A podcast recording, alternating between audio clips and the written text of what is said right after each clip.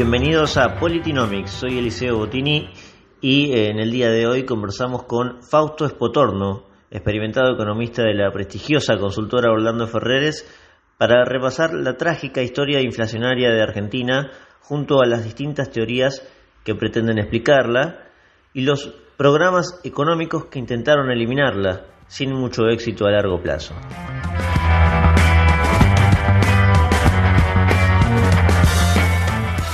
Fausto, eh, Argentina tiene una historia larga de inflación, eh, más que nada después de la mitad del siglo XX. Ahora, antes de ir a, los hechos históricos que explican eh, la historia inflacionaria de nuestro país, ¿cómo podemos definirla técnicamente para empezar a entenderla de a poquito?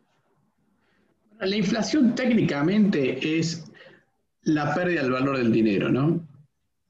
Por eso los economistas decimos que es un fenómeno monetario, porque en realidad lo que está perdiendo valor es el dinero.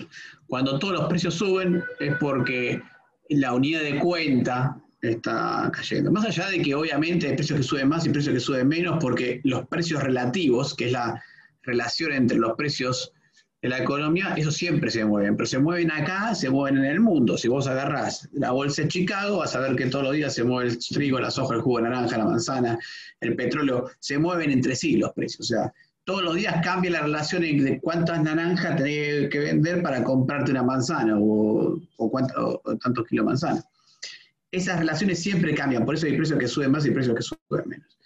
Lo que pasa, la inflación hace que no solamente todos los precios suben, sino que esas relaciones también se vuelvan más volátiles. ¿Por qué? Y bueno, porque eh, no, todos los no todos los mercados tienen la misma facilidad para ajustar. Entonces, suponete que yo tenga una inflación de una sola vez, un shock inflacionario de una sola vez porque el gobierno, hay una guerra y el gobierno, o, como en este caso, una pandemia. El gobierno tiene que hacer una gran emisión monetaria para solventar. Es tan grande la emisión monetaria que genera inflación de una sola vez. Todo el valor del dinero cae. Inicialmente no va a pasar eso porque la gente cuando tiene miedo se, queda en efectivo. Si tiene confianza en la moneda, lo que tiende a hacer es quedarse en efectivo. Pero después cuando la gente quiere salir a gastar todos esos, esa moneda, ese dinero, van a subir los precios. ¿Por qué? Porque va a haber mucho más billetes por cantidad de producto. Cuando pasa eso, hay algunos señores que porque venden productos de primera necesidad o porque lo que fuera, los pañales, que van a poder subir los precios primero. Entonces suben los precios relativos de, los pañales más rápido que los precios relativos de, de, la entrada en boliche, que no es tu primera necesidad. Pero después, si es solamente una vez la inflación, porque un efecto muy particular, después van a subir los precios de los boliches, hasta que los precios relativos se vuelvan a acomodar. Pero cuando vos tenés todos los meses shocks de emisión monetaria, todos los meses eh, inflación, eh, estás todo el tiempo moviendo los precios relativos, porque el del pañal ajusta rápido, el del boliche ajusta lento, y el salario ajusta lento generalmente, etc. Entonces todo el tiempo esos movimientos de precios relativos se vuelven mucho más fuertes y violentos en inflación. Eh, después estará, habrá que ver si es, si, es, si es posible que vos con un, shock de emisión monetaria tengas inflación por una vez. Eso es otra historia, ¿no? Si vos tenés un banco central serio, pues ahí no pase, pero eh, hay que entender eso, que es el la pérdida de valor del dinero, ¿no? Y, y, hay que dejar de confundir a la inflación con la suba del precio del tomate, porque hay escasez de tomate, que yo todos los octubres falta tomate, no sé, porque en mi cumpleaños en octubre y siempre gusta hacer asados, qué sé yo, y el tomate es una fortuna eh, eh, para mi cumpleaños. ¿Por qué? Porque, bueno, ya no hay cosecha. Bueno, falta tomate, sube el precio del tomate. Em, falta, eh, qué yo, faltará algún producto, soja, trigo, maíz, y, subirá el precio. Pero eso no es inflación. Eso pasa todo el tiempo, todo el tiempo aquellos que miran los mercados de commodities todo el tiempo ven cómo sube la nafta, cómo el petróleo baja, sube, y no tienen inflación. Entonces, la inflación no es la suba de un precio o la suba de algunos precios, sino que todos los precios suben más o menos a la misma velocidad, ¿no? En forma más o menos coordinada. Entonces, lo que, cuando sucede eso, no es que tenés un problema en el tomate, otro problema eh, en lo del sector alimento, otro problema en la nafta, otro, porque viste que la política argentina parece que es eso, los problemas son, no, la inflación está aplicada porque subieron los alimentos, no, la inflación este mes porque subieron los alimentos, el mes pasado por, eh, los combustibles. Los impuestos nunca generan inflación, para, pero sí porque suben los combustibles, porque sube el gas, porque sube la electricidad, o porque sube los alimentos, o el culpable es el campo, o el culpable son los transportistas, siempre hay un culpable. Ahora, no puede ser que todos los empresarios malditos, ajustadores de precios y sindicalistas malvados estén en Argentina, y en el resto del mundo no, en el resto del mundo son todos buenos los empresarios. Entonces te das cuenta que no es un problema de un precio que sube, sino de que todos los precios suben. Y eso ya es un tema de que hay algo atrás, algo que junta todos los precios que, que está teniendo un problema, y ese es el dinero. Vos fíjate, Fausto, que usaste un ejemplo espectacular que representa la realidad del 2020, cuando decís, bueno, puede ser que en pandemia vos emitís un montón y eso produce un shock inflacionario. Y da la casualidad, esta es una pregunta que le hicimos en Politinomics a Eliana también, porque 2020 fue un año donde el gobierno eh, de Argentina emitió un montón y de repente tuvimos una inflación menor a la del año anterior, por ejemplo, donde se emitió menos en teoría, ¿no? Sí. ¿Cómo explicamos eso? Mira, eh, en realidad todavía no vimos los efectos de esa emisión monetaria del todo. ¿Está bien? ¿Por qué? Primero porque la inflación tiene rezagos, o sea, no es que el, verdulero de enfrente de mi casa está mirando cuánto emite el Banco Central y ahí sube los precios. No es así como funciona. Hay todo un proceso de contratos que se van ajustando, etc. Particularmente el caso de una pandemia es un modelo que hay que tener muy claro. Vos tuviste un shock de oferta. ¿Qué significó eso? Que eh, la recesión fue causada porque se restringió la oferta agregada. O sea que en economía hablamos de oferta y demanda. ¿Qué es la oferta? La oferta es la producción de bienes, el abastecimiento de los bienes que están a, disponibilidad del consumidor. Y el otro lado es la demanda, que está el consumidor o el inversor, ¿no? que va a comprar bienes, ya sea para invertir, es una máquina, o para comer, si es un consumidor, ¿no? o para usar. Entonces, la oferta y la demanda. Todos los shocks económicos son una crisis de oferta o de demanda. En general, son crisis de demanda. Pero esta fue una crisis de oferta. Entonces, ¿qué sucede en la crisis de oferta? Esto voy a tratar de explicarlo bien porque se va a entender el modelo que hay que tener en cuenta para ver por qué baja la inflación y por qué ahora sube. Básicamente se cerraron los negocios, se cerraron locales, tuviste un shock de oferta. ¿Qué significa? Que, y por otro lado, tuviste al gobierno emitiendo dinero para sostener a toda la economía. Ahora, emitía dinero, pero la gente no podía consumir ese dinero. Solamente podía ir al supermercado. Al principio, ¿te acordás? Cuando estábamos en pandemia, solamente podía ir al supermercado y nada más. Que tenés mucho más pesos ahora en la economía, pero ¿sabes qué pasa? ¿Querés irte de viaje? Pero no podés. ¿Querés comprar dólares? No podés. ¿Querés ir al teatro? No podés. ¿Querés ir al boliche? No podés. ¿Querés ir cine? No podés. Entonces, ¿qué pasa? ¿Esos pesos dónde fueron? Se guardaron. Entonces lo que vamos a ver es una disparada de los depósitos a plazo fijo y los depósitos en Argentina que llegaron a crecer casi 90% este año en el pico. Entonces, che, para que la gente se volvió rica con la pandemia.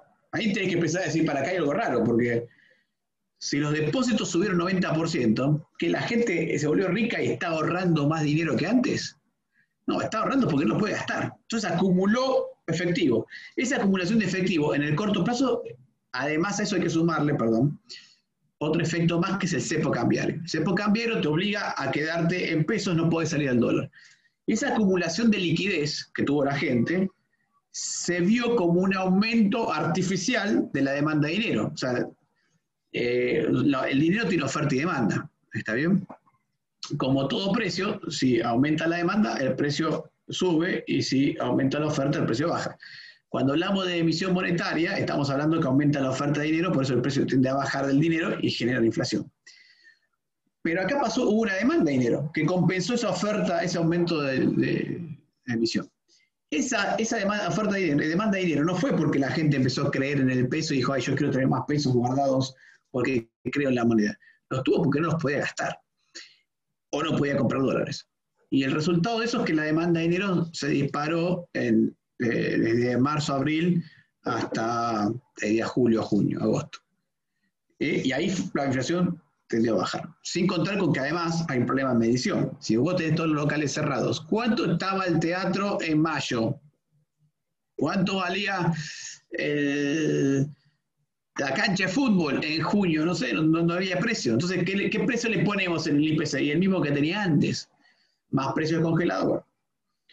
Tampoco podías alquilar, cambiar, eh, si estabas alquiler, que tenías que modificar tu alquiler, no sé qué podías, o sea que muchos precios estaban planchados artificialmente.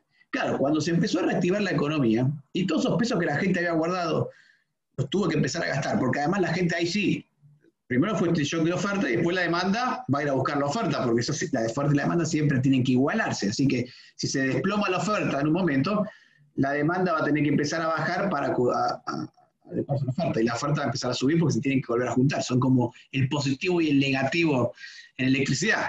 Los separás, pero después se tienen que juntar y se van a juntar probablemente en algún punto intermedio.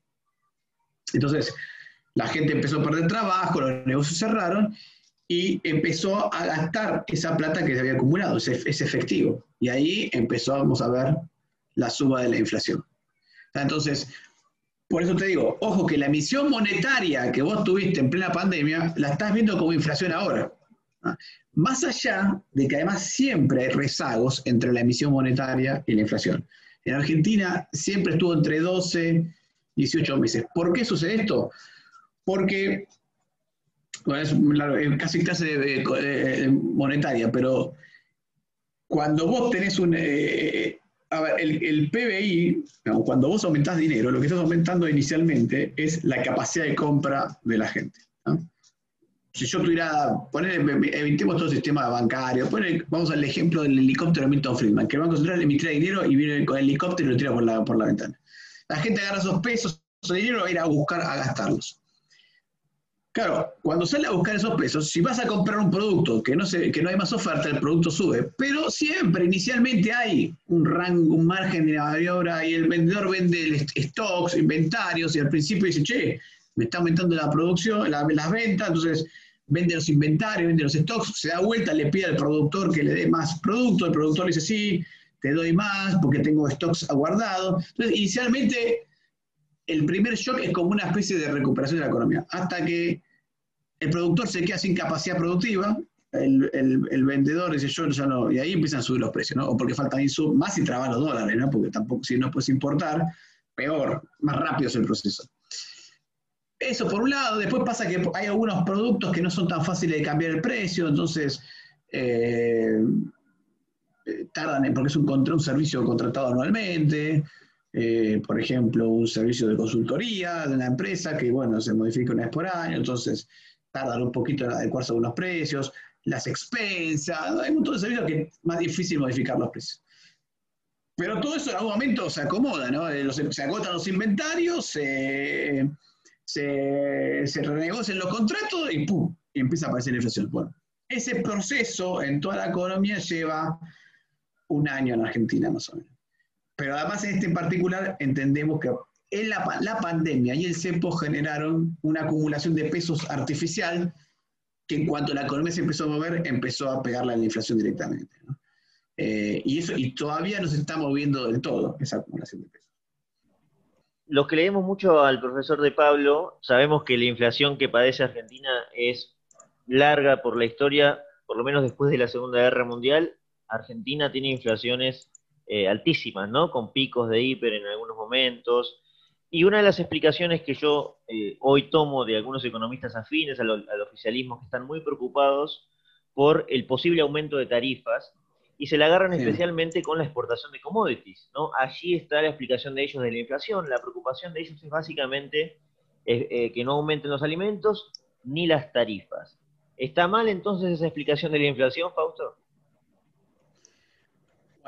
Sí, está mal, porque, es más, yo diría que tarifas termina siendo un boomerang, eh, como cualquier peso congelado.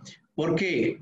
Porque, ya te digo, la inflación es un fenómeno monetario. Entonces, ponele que yo tiendo, a ver, no te voy a, no te voy a mentir, yo puedo congelar un precio y evitar la inflación o frenar un poco artificialmente la inflación un tiempito. ¿Ah? Sobre congelo, si, las tarifas estuvieran subiendo al 50% anual, 40% anual, probablemente los índices de inflación mes a mes mostrarían un poquito más. Pero no te creas que mucho más de un trimestre. ¿Por qué? Porque como lo que sobra son pesos, si la gente no lo gasta, no sale a buscar eh, energía o gas, esos pesos que le sobran los va a gastar en otro lado. Entonces, presionar, vas a tener más inflación en otros rubros. ¿Está bien? Tarde o temprano, esa plata que no se gastó en eh, esos pesos excedentes que no fueron a pagar energía, los aumentos de energía van a ir a pagar otra cosa, ponerle dólares, o eh, ropa, o alimentos, o lo que fuera. Entonces, tu inflación a la larga no va a cambiar. Simplemente lo que hiciste fue redistribuir rubros entre rubros. ¿Qué ganaste? Digo, en un trimestre, que la inflación de marzo a, junio no fuera 11, sino que fuera 9,50. Eso ganaste.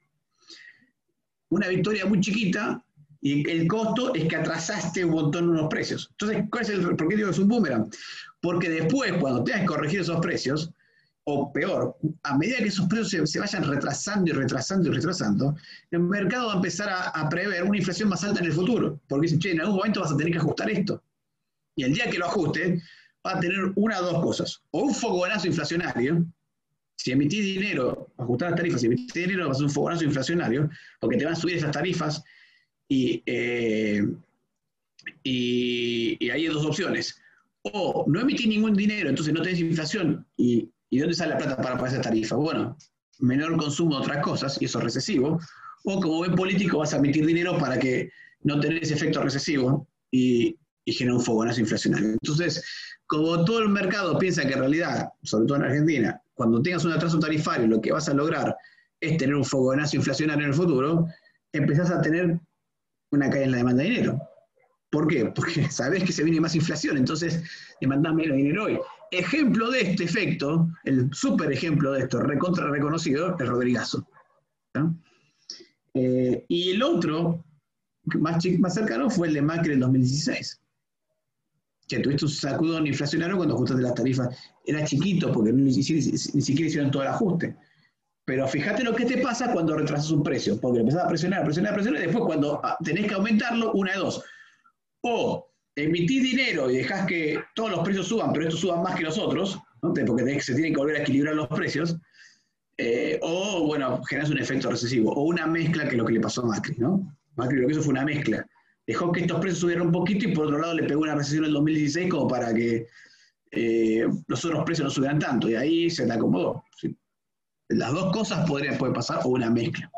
Entonces, congelar precios o, pisarlos o lo que fuera no son causantes, no, te, no ganas nada en la lucha contra la inflación, eso más de un, un par de trimestres, y lo único que logras es apretar el resorte de unos precios que tarde o temprano van a tener que subir, y cuando suban, vas a tener que elegir si vas a querer tener un fogonazo inflacionario o un efecto recesivo, o un mix de ambas cosas.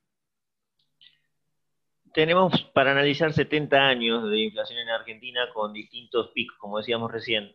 ¿Cuál fue el mejor programa antiinflacionario que tuvo la Argentina, Fausto? Argentina tuvo uno solo que funcionó realmente, que fue la convertibilidad. Eh, porque en esos 70 años Hubo un par de programas, pero no, ninguno funcionó realmente. El otro que fue bastante bueno fue el plan austral, pero no se terminó de ejecutar, porque, bueno, vinieron elecciones y bueno, ya estábamos, éxito. Eh, pero los dos planes tenían algunas cosas en común. Eh, los dos planes fueron planes integrales. O sea, no, no fue un, che, dejémosla de Banco Central que frene la inflación. No, no, no fue, todos, todos se puso toda la carne el asador, ¿no? Eh, para frenar la inflación se requirió un esfuerzo político eh, enorme. Eso significa que atrás tiene que estar el presidente o el gobierno bancando ese programa. ¿Por qué? ¿Y por qué hay que negociar un montón de cosas? Tenés que, para bajar la inflación necesitas reducir drásticamente el déficit fiscal. Drásticamente. Eh, ¿Por qué drásticamente? Porque si no, no cortás con la causa de la emisión monetaria. Y después, no, pero lo financio con deuda, como, es, como decía Macri. No, si lo financias solamente con deuda y no lo bajás, lo que te va a pasar, y está más, está más está recontraprobado el tema, es que te va a pasar lo que le pasó a Macri. Te cae la inflación un poquito, te aumenta la deuda, y después, ¡pum!, se salta la inflación por arriba donde estabas antes, eh, y encima vas a tener problemas con la deuda. ¿Por qué? Porque estás postergando el problema. Estás lo que está diciendo, bueno, esta plata que iba a emitir ahora la voy a emitir en el futuro, si no bajas el déficit fiscal. Porque ¿con qué plata vas a pagar la deuda si no bajas el déficit fiscal, si tienes déficit fiscal? Bueno, hay dos opciones. O emitir dinero para pagar la deuda, ¿no? o, defaulteas, o algo. Entonces, tarde o temprano, si no bajas el déficit fiscal, por más que te financies con deuda en vez de con emisión monetaria, en algún momento alguien va a decir, che, esta deuda, ¿con qué se va a pagar? Con pesos. Y se te va a desplomar la demanda de dinero, que es lo que le pasó a Macri. Entonces, tenés que cortar con el déficit fiscal lo más rápido posible, lo más fuerte posible. Inicia. Dos, parar de emitir. ¿Ah? Parar de emitir, eso es la clave. Si no paras de emitir, no estás haciendo nada. Tres. ¿Por, cuánto tiempo, Fausto? Vos decís parar de emitir. Porque con la convertibilidad pasó eso, pero después volvimos a 2002 y, explotamos nuevamente. No, no. Parar de emitir significa parar de emitir y que el mercado crea que no vas a necesitar emitir más.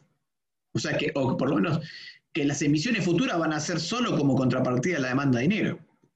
O sea que vos tenés que lograr la, tenés que lograr que la emisión monetaria sea exclusivamente por, por demanda de dinero en el mercado. O sea, no por otra razón. Entonces, bajar el déficit fiscal, parar de emitir, eh, son dos casos eh, claves. Y después te diría, y cuando digo parar de emitir, tampoco significa eh, emitir y esterilizar, como hizo Macri en el último año porque eso tampoco es creíble. Si yo estoy emitiendo y esterilizo, el mercado me dice, para, pero cuando me tengas que pagar todas estas letras, LEVAX, del X, del no sé qué, ¿con qué la vas a pagar? Ah, con emisión monetaria. Entonces, estás postergando otra vez, estás emitiendo igualmente, nada más que me lo, me lo postergás la emisión. Entonces, no lográs esa credibilidad en el programa que tenés que tener, y es que no necesitas emitir nunca más. O por lo menos eh, em, emisión sin, contra, sin, sin, una contrapartida en la demanda de dinero. La convertibilidad logró eso, porque la convertibilidad implicó fijar el 1 a 1, bajar el déficit fiscal bastante dramáticamente en los primeros años, y no solo eso, sino la privatización de las empresas se utilizó para bajar la deuda y se utilizó para eh, una parte para bajar la deuda y una parte para acumular reservas. Entonces, la solidez que le dio eso al mercado, diciendo, mira, yo acabo de entrar, tomar, bajé la deuda, acumulé reservas y no tengo más déficit. Y ordené el Banco Central, es otro punto importante en el caso de Argentina, ordené el patrimonio del Banco Central y, fiscalmente eh, no había déficit primario. Eh, y claro, al bajar la deuda inicialmente eh, el, déficit fiscal era muy chiquito, muy chiquito porque bajé la deuda, no tenía déficit primario, los pagos de intereses se bajaron al reducir la deuda, ah, y arreglé con el plan Brady, toda la deuda en default que quedaba, que tenía entonces interés muy baja. Entonces, los primeros años es casi déficit fiscal muy bajito.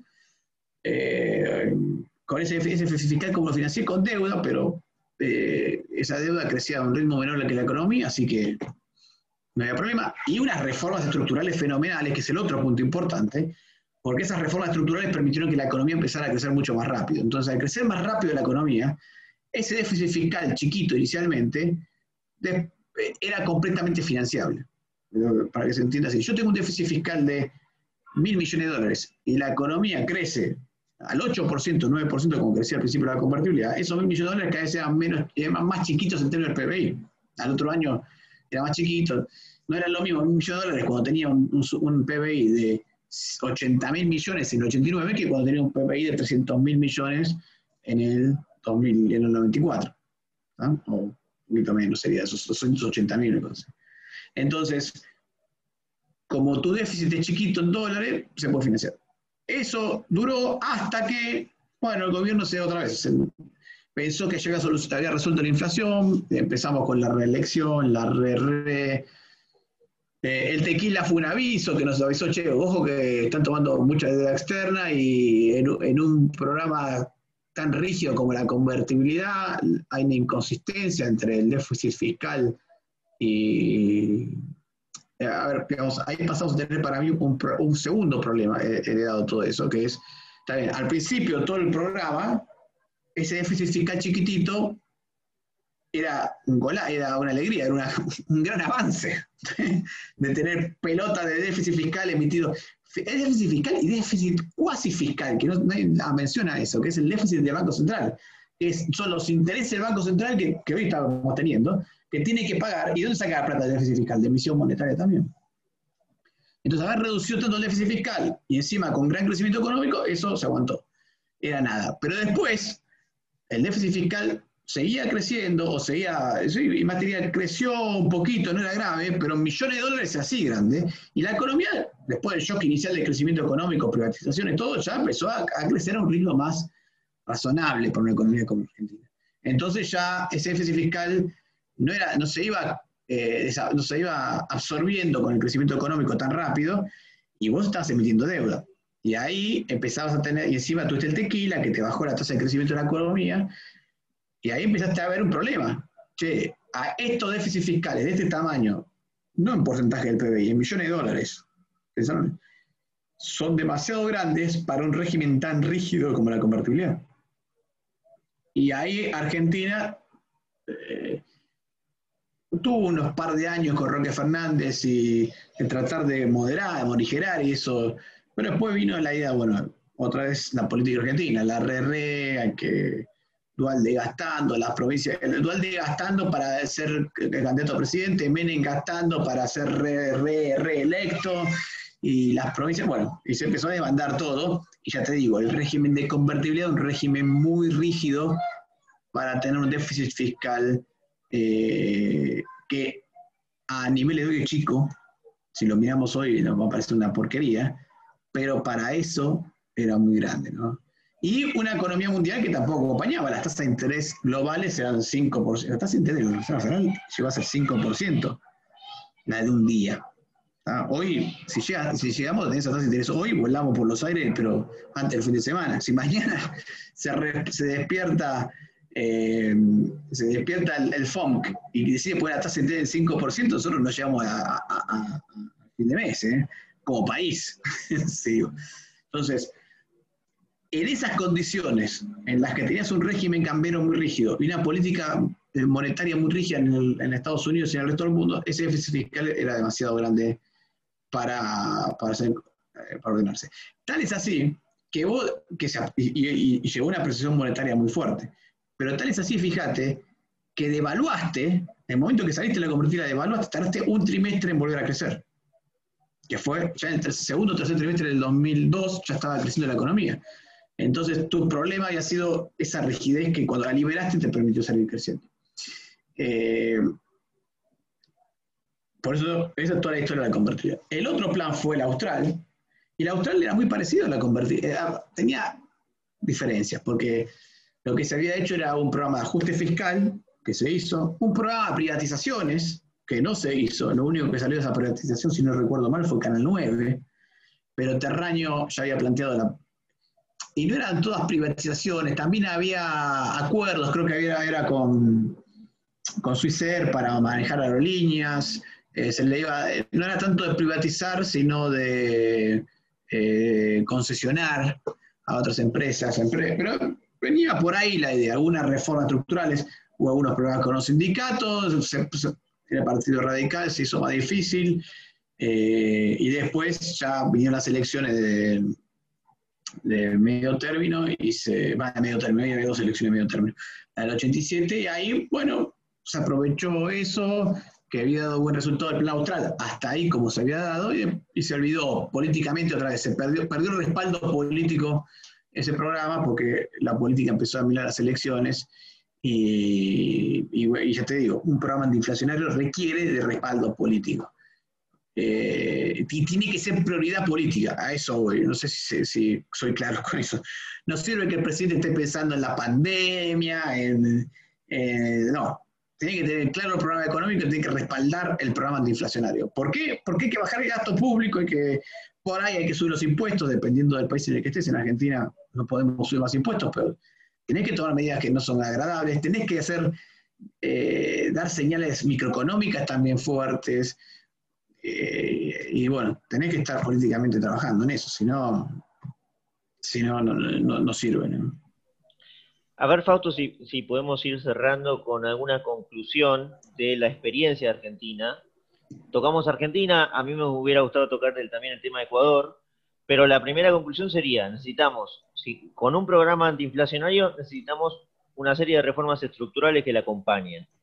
Ahora, el caso de Ecuador es un caso donde la economía está dolarizada, no sé si ha acompañado un programa de reformas estructurales, pero ha terminado con la inflación. La pregunta sería, primero, ¿qué hay que hacer ahora con Argentina de aquí en adelante? Porque el problema sigue estando, ah, increíblemente. Y si se puede hacer sin, sin unas reformas que parecen casi imposibles, impensables en este momento, cosa de acabar con la inflación y bueno, después seguimos con los otros problemas.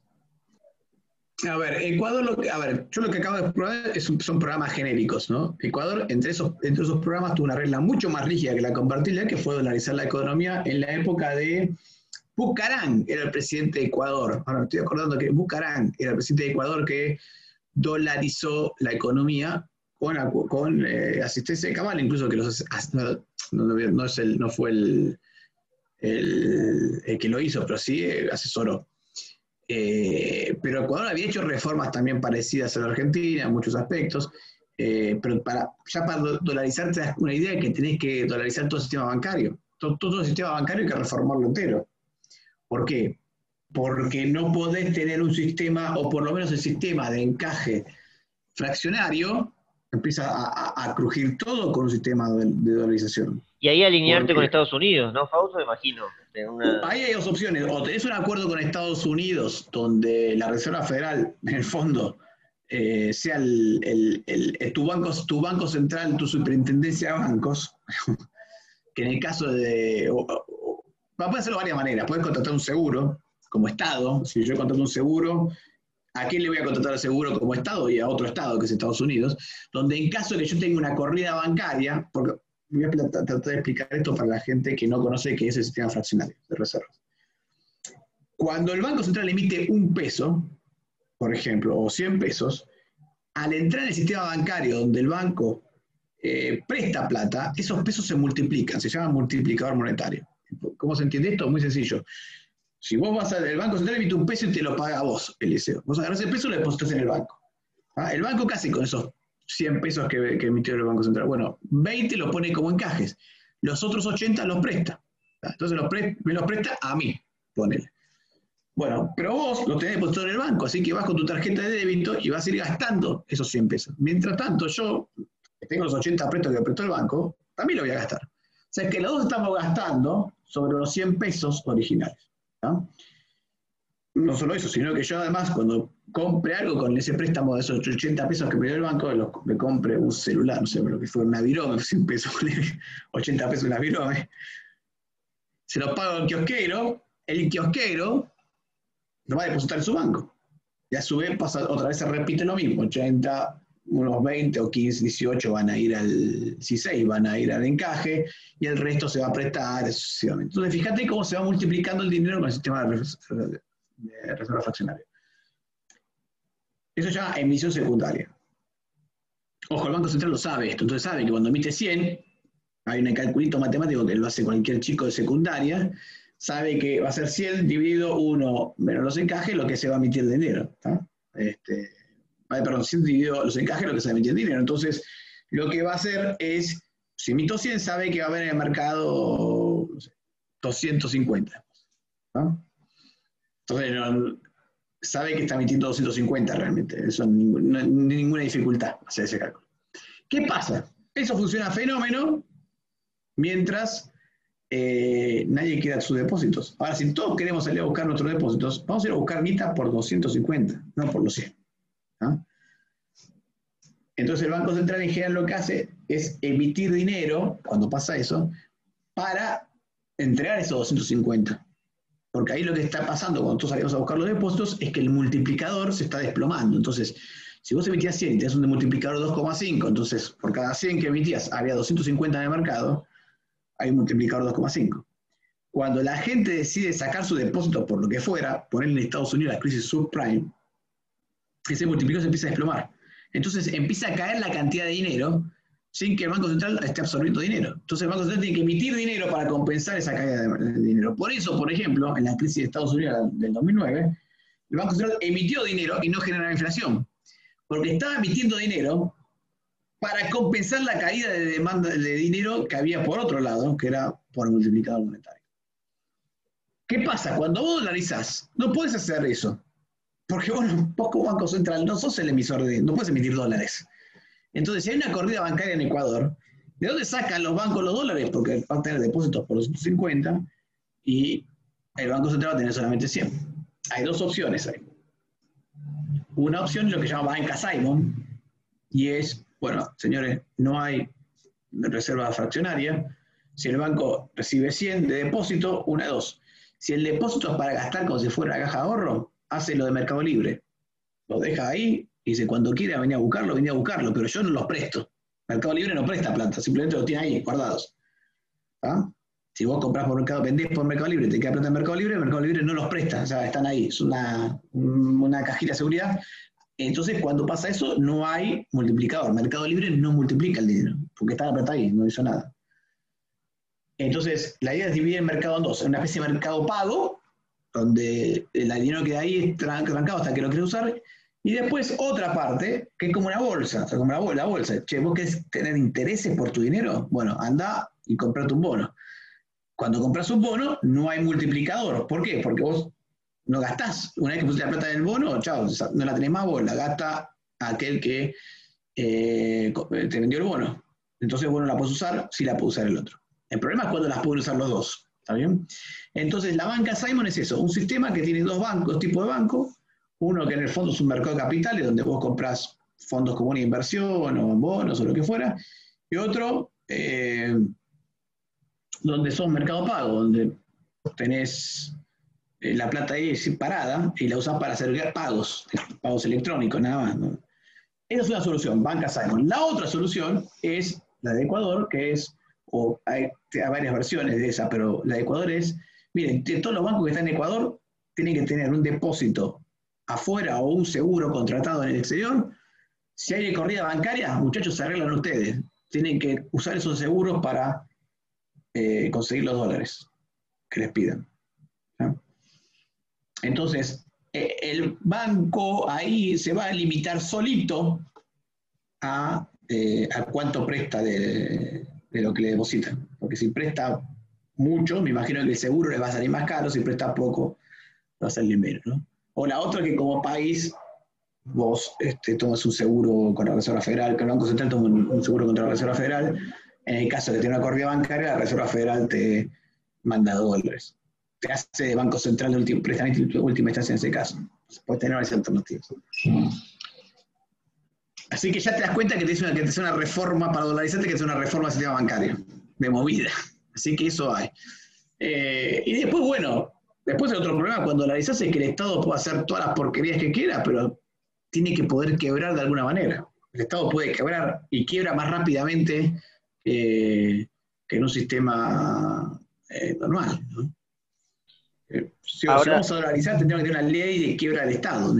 El Estado puede quebrar. Y cuando quiebra el Estado, disfrute la deuda y puede despedir empleados públicos, habría que hacer alguna cosa así. ¿Crees que algo de esto y de esta experiencia y este aprendizaje y la historia inflacionaria de Argentina, y ya que está en la región por Ecuador, puede tomar Alberto Fernández y Martín Guzmán en la cabeza de estos dos eh, personajes tan importantes de la política argentina para empezar mañana ya un programa antiinflacionario? ¿Qué tienen que hacer? Mira, yo creo que Guzmán está apuntando a algo, pero me parece que mi crítica personal, eh, no, estoy en el asiento de Guzmán y así que es difícil criticar eso, pero Guzmán está apuntando a algo, porque eh, él, fíjate que para ser heterodoxo, bastante fiscalista. Antes los heterodoxos no eran tan fiscalistas. Guzmán, no, bajamos, eh, paremos con los ATP, los IFE, ¿te acuerdas que hubo un momento que, ¿cómo que? Y, sí, fue. Entonces, para ser heterodoxo, bastante fiscalista, así que eh, tienen claro que si no ataca el déficit fiscal, la inflación es imparable. Yo creo que lo que, está, lo que van a tratar de hacer va a ser un, un, aguantemos por ahora con acuerdos y todo, el precio máximo eh, y como sea, algo eh, y después cuando termine las elecciones veremos si es un programa más, más antiinflacionario. Obviamente no los veo en un espíritu dolarizador, ¿no? Y además creo que eh, dolarizar, ya te digo, como una convertibilidad hiperrígida, así que las reformas tienen que ser muy dramáticas, muy dramáticas, muy fuertes. Eh, la ventaja de dolarizar es que te frena la inflación más rápido y tiene otra ventaja más, que hace que saquen los dólares del colchón. Eh, ¿Por qué? Porque de repente tus ahorros son gastables, son, los puedes usar. Entonces, yo creo que una dolarización como programa antiinflacionario tiene una ventaja y es que iniciar, compras grandes beneficios inicialmente, pero solamente van a ser beneficios reales a la larga si sabes usarlos para hacer las reformas que tenés que hacer para bancarte una dolarización que ya te digo, es un sistema mucho más rígido que la convertibilidad. Entonces, eh, si pensás como un político estándar y apenas empezás a ver los beneficios, decir, ya está, lo logré, cagamos con la dolarización. Porque es como una inversión, es como, eh, en fin, no sé si alguna vez los que estudian finanzas lo llaman cuando eh, sos, un inversor de startups. Vos ponés guita para ver si después, si la empresa anda, después comprar más. Después estás invirtiendo en un primer paso para ver si después podés poner la plata grande. Cuando la empresa ya empiece a tener eh, opciones reales se llama eso. Yo compro la posibilidad, invierto ahora para tener la posibilidad de invertir más en el futuro cuando la empresa le va bien. Y acá pasa algo mismo. Vos, una dolarización es un programa donde hay que interpretarla como un sistema que te va a permitir ganar algo para poder poner más, para poder invertir más políticamente en las reformas estructurales. Ahora, si dolarizas y no haces la reforma estructural, te comes una piña eh, como la convertibilidad, pero más rápido. Fausto, muchas gracias eh, por estos minutos. Eh. De nada.